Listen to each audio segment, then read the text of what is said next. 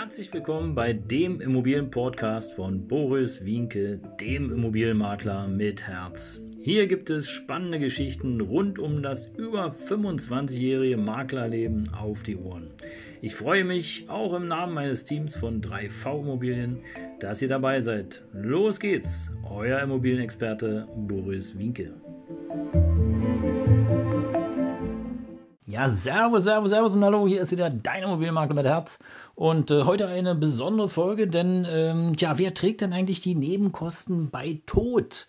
Beim Tod. Und äh, die große Headline hier in der Berliner Zeitung war äh, von ja, zwei Beispielen, einer Frau und einem Herrn. Ja, wir müssen für unsere toten Verwandten Heizkosten nachzahlen und das war einmal 1500, einmal über 2000 Euro und äh, stellt sich ja die Frage, okay, warum müssen die denn das? Das ist im Grunde genommen so, dass du ja ähm, dich ans äh, Erbrecht halten musst und ähm, wenn du sozusagen äh, Erbe bist, dann äh, hast du in dem Fall hier erstmal sozusagen ja den Hut auf und äh, man spricht hier von erster, zweiter und dritter Ordnung. Äh, was das genau ist, da komme ich noch später zu.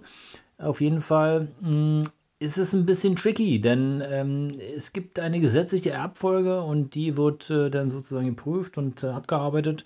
Und wenn du so, sozusagen in der ersten Ordnung bist, ja, also Ehegatte, Kinder, Enkel, Urenkel, dann, ähm, tja, dann kann es durchaus sein, dass man da auf dich zukommt. Und wenn du der Einzige bist, ja, also Ehegatte, äh, oder das Kind, dann, ähm, dann musst du auf jeden Fall in die Tasche greifen und wenn es dann eine Nebenkostennachzahlung gibt, dann wirst du die bezahlen dürfen. Also da gibt es äh, kein Wenn und Aber. Insofern ist es hier wichtig, äh, auf zwei Dinge zu achten. Die möchte ich gerne mitgeben. Aber bevor wir soweit sind, einfach nochmal eine kleine Bitte, wenn du den Kanal, den Immobilienkanal hier von mir äh, gerne hörst und äh, gerne dabei bleiben möchtest, nichts mehr verpassen möchtest, alles rund um das Thema Immobilie, dann ja, abonniere doch den Kanal, bleib dabei und äh, falls jemand kennst, den das interessieren könnte, äh, schick doch einfach hier den Link weiter und äh, damit so viel wie möglich Menschen eben hier hören, was es so Schönes zum Thema Immobilien gibt.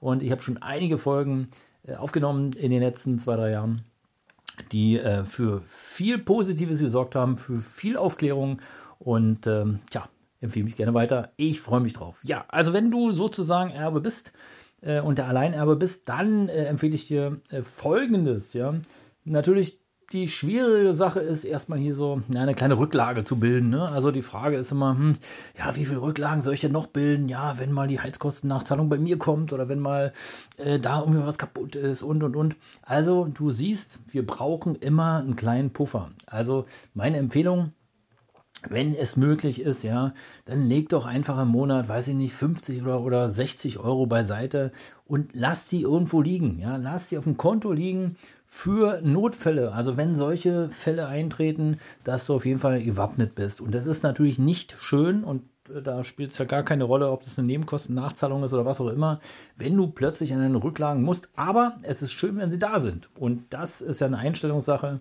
Und insofern ähm, wäre es halt von Vorteil, wenn du das tust.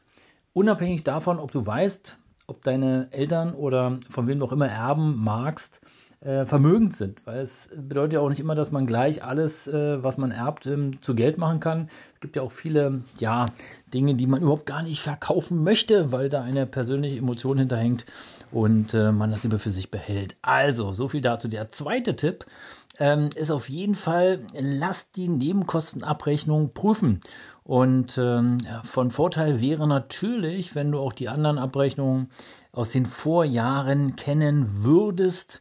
Und äh, da kann ich nur appellieren, äh, sprech mit deinen Eltern, sprech mit denen, von denen du erben könntest, dass da die Dokumente auf jeden Fall äh, sicher äh, aufbewahrt werden, vielleicht irgendwo an neutraler Stelle, wo man jederzeit ran kann, damit du einfach äh, prüfen und checken kannst, okay, ist denn das richtig?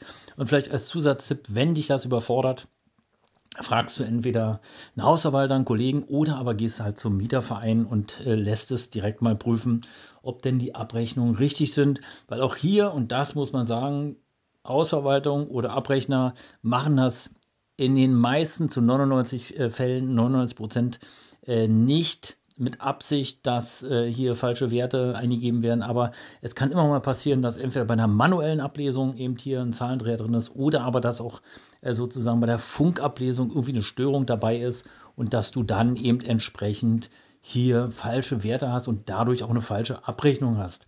Und ähm, prüfe auf jeden Fall auch nochmal den äh, Mietvertrag, äh, nach, welcher, ja, nach welcher Abrechnungsmethode denn auch abgerechnet wird. Auch da schleichen sich öfter mal Fehlerchen ein. Aber kommen wir doch mal jetzt äh, zu dem Thema äh, ja, gesetzliche Erbfolge. Ja? Und zwar, ähm, ich will es mal kurz technisch machen, ja, in der ersten Ordnung, und das findest du alles unter dem Paragraph 1924 BGB fortfolgende.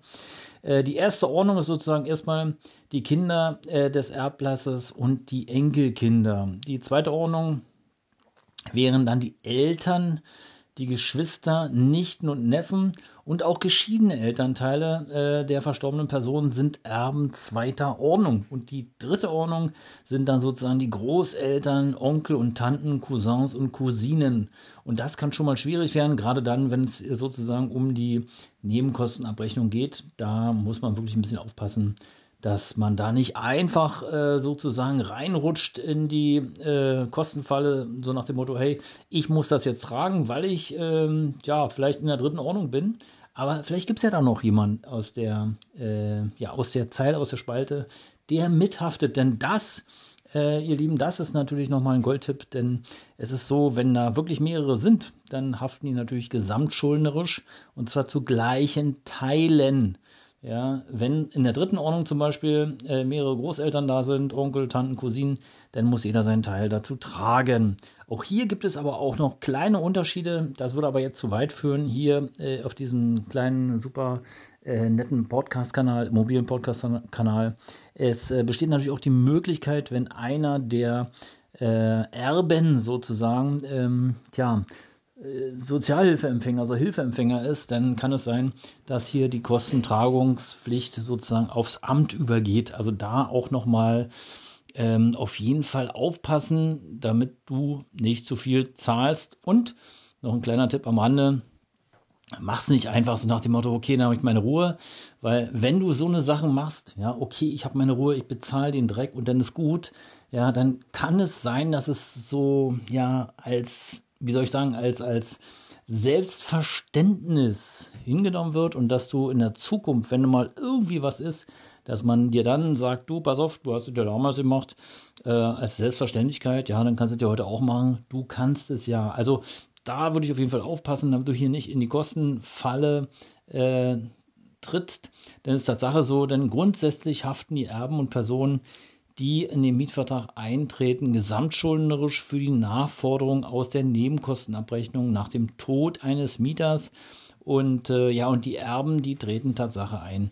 Ob du die Wohnung dann sozusagen an der Backe hast oder ob du kündigen musst oder wie es dann aussieht, das erfährst du in einem der nächsten Podcasts von mir. Bleib also auf jeden Fall dran. Ähm, vielleicht noch so viel dazu. Solltest du eine Gutschrift bekommen der Nebenkostenabrechnung oder soll es eine Gutschrift geben aus Nebenkostenabrechnung, dann steht die natürlich auch den Erben zu. Also, das war's für heute. Wer trägt die Nebenkosten bei Tod? Bleibt gerne dran, abonniert den Kanal. Ich freue mich über jeden, der dabei ist. Das soll es gewesen sein. Bis bald, dein Immobilienmakler mit Herz. Ciao.